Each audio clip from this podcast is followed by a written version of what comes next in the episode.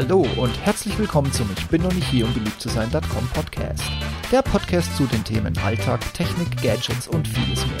Mein Name ist Steve Schutzbier und heute geht es um eindeutig um die Frage, was für ein Chaos es bei Philips mit Produktnamen und den Zubehörbestellnummern gibt. Was für ein Glück! Auch für Philips, ich wär sonst weg. Hier scheint Besserung in Sicht zu sein. Ich gehe seit geraumer Zeit echt schwanger damit, einen bösen, einen bitterbösen Blogpost über Philips zu schreiben – und trotz meiner Begeisterung, Link zu dem damaligen Blogpost in den Shownotes und dem kompletten Umstieg von Braun kommend, von Philips und seinen Zahnbürsten wieder wegzugehen. Wie kommt's? Ganz banal. Mir gingen die Zahnbürstenköpfe aus und ich wollte über meinen Online-Versender neue bestellen. An sich eine Drei-Klick-Bestellung. Und dann kam Philips und deren Kundenservice um die Ecke. Philips ist ja bekannt dafür, dass sie die besten Schallzahnbürsten bauen. Auch wenn die Konkurrenz in letzter Zeit ein wenig zugenommen hat, sind es meiner Meinung nach immer noch die besten Bürsten, die auch von der Technik her auf jahrzehntelange Erfahrung zurückgreifen können. Allerdings kassieren sie umso mehr ab, wenn es um das Zubehör, um die Köpfe geht.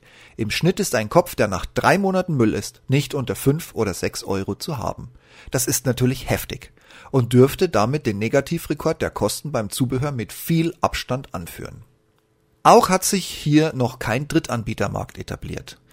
Ist ja auch kein Wunder, wie ich bei meinem Dreiklick-Bestellversuch feststellen musste. Meine Zahnbürstenköpfe, die ich letztes Mal bestellt hatte und aus meinem Verlauf angeklickt habe, gibt es nicht mehr.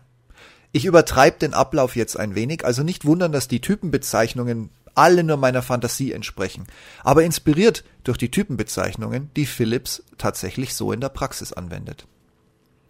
Also, ich hatte letztes Mal einen Sechserpack bestellt. Typ QHAS 8291-6. Lasst euch von der 6 zum Schluss nicht irritieren. Das hat überhaupt nichts damit zu tun, dass ich einen Sechserpack bestellt hatte. Aber aus dem Verlauf heraus kam ich auf den Artikel und mir wurde in Rot mitgeteilt, dieser Artikel ist für Bestellungen nicht mehr verfügbar. Also was tun, sprach Zeus. Die Typenbezeichnung brachte nur den gleichen Treffer wieder, der nicht bestellbar war also auf meine Zahnbürste geklickt und so zum Zubehör weiter durchgeklickt. Schau an, meine Bürstenköpfe sind jetzt noch teurer und nur noch im Dreierpack zu bekommen und heißen jetzt HARW 5386-C. Also weitergesucht. Gibt es einen günstigen Sechserpack? Oh, tatsächlich. ONUA 7926-98. Das soll sich mal jemand merken. Erst recht, wenn die Typennummer auf vergriffen führt. Aber klar, alle Jahre ein neues Modell an Zahnbürste, damit ist der Drittanbieter wegen Schutz, Patent und was auch immer Philips sonst noch so anmeldet, erstmal wieder raus. Genialer Trick. Nur leider nicht für den Konsumenten.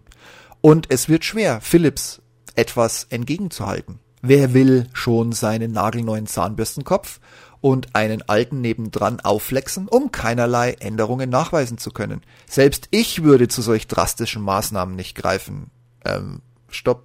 Äh, wobei, ähm, ich muss mal weg. Also, Drittanbieter ausgebremst. Angeblich neue Innovation geschützt und neuen Preis gesichert. Und sei es nur, dass die Typennummer nun eine andere ist, wofür man Philips, egal ob Rasierer, Zahn oder welches Zubehör auch immer, einfach nur hassen kann.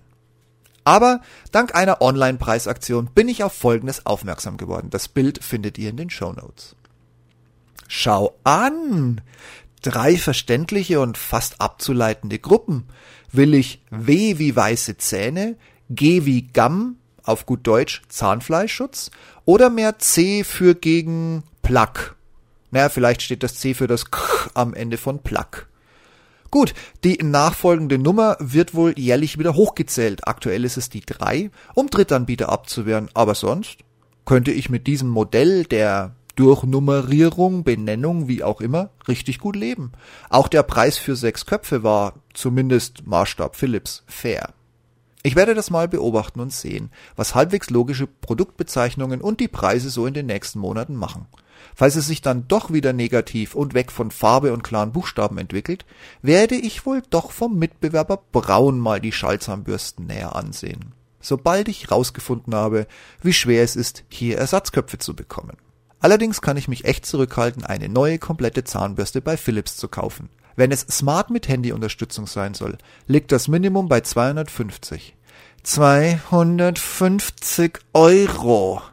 Das kann Braun mittlerweile in zweiter oder sogar dritter Generation für unter die Hälfte. Unfassbar, Philips. Da bin selbst ich echt raus. Und wie sieht's bei euch so aus? Kauft ihr eure Zahnbürsten für zwei Euro im Fünferpack bei einem Drogeriemarkt? Oder seid ihr auch schon vor Jahren auf was Elektrisches umgestiegen? Was könnt ihr empfehlen? Wie haben sich die Preise so entwickelt? Wie ist es mit Zubehör? Gibt's denn Drittanbieter für eure Zahnbürste? Schreibt es mir, kommentiert es mir, abonniert mich, macht was ihr wollt, schreibt mir eine E-Mail. Ich freue mich drauf. Und in diesem Sinne, Immer dran denken, zwei Minuten Minimum, morgens und abends nicht zu fest andrücken und die Backenzähne nicht vergessen. Macht's gut und bis demnächst. Ciao, ciao.